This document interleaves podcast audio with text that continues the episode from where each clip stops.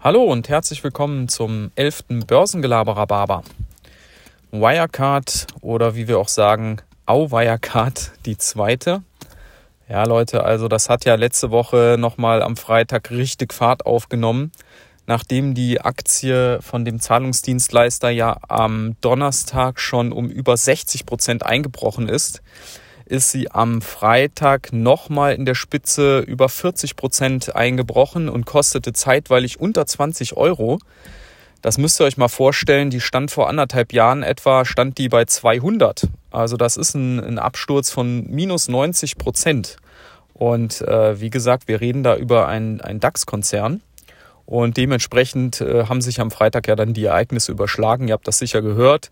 Der Vorstandschef ist mit sofortiger Wirkung zurückgetreten und der Braun, der galt ja lange Jahre als so ein, so ein Guru da in dem Geschäft, äh, unantastbar.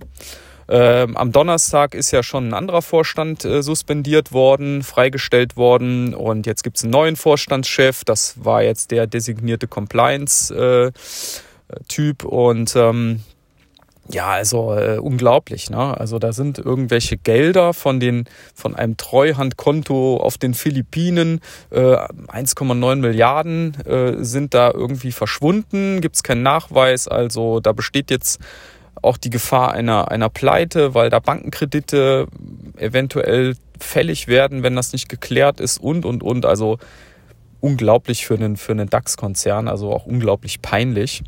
Und ähm, ja, äh, was machen wir da draus? Also ihr kennt ja den Spruch, äh, greif niemals in ein fallendes Messer. Und das ist jetzt so ein fallendes Messer. Aber äh, auf der anderen Seite sagt man ja auch immer, in der Krise steckt eine Chance. Das heißt, das kann jetzt auch sein, dass das eine riesen Kaufgelegenheit ist und äh, in äh, zwei Jahren stehen die wieder bei, bei 200 Euro. Der Braun, der hat ja damals äh, auf dem Hochpunkt sogar mal davon gefaselt, dass die äh, bald bei 400 Euro stehen. Also wie gesagt, das wäre dann natürlich eine Steigerung von, von äh, 1000 bzw. 2000 Prozent, also verzehnfacht, verzwanzigfacht. Ähm, aber ganz ehrlich, das ist im Moment pure Zockerei.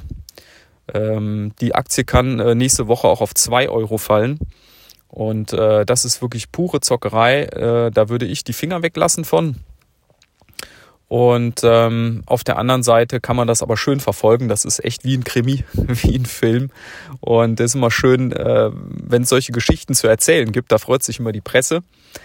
Ja, also in diesem Sinne, ich wünsche euch einen guten Start in die Woche und einen äh, risikofreien äh, und chancenreichen Tag. Bis dann. Ciao.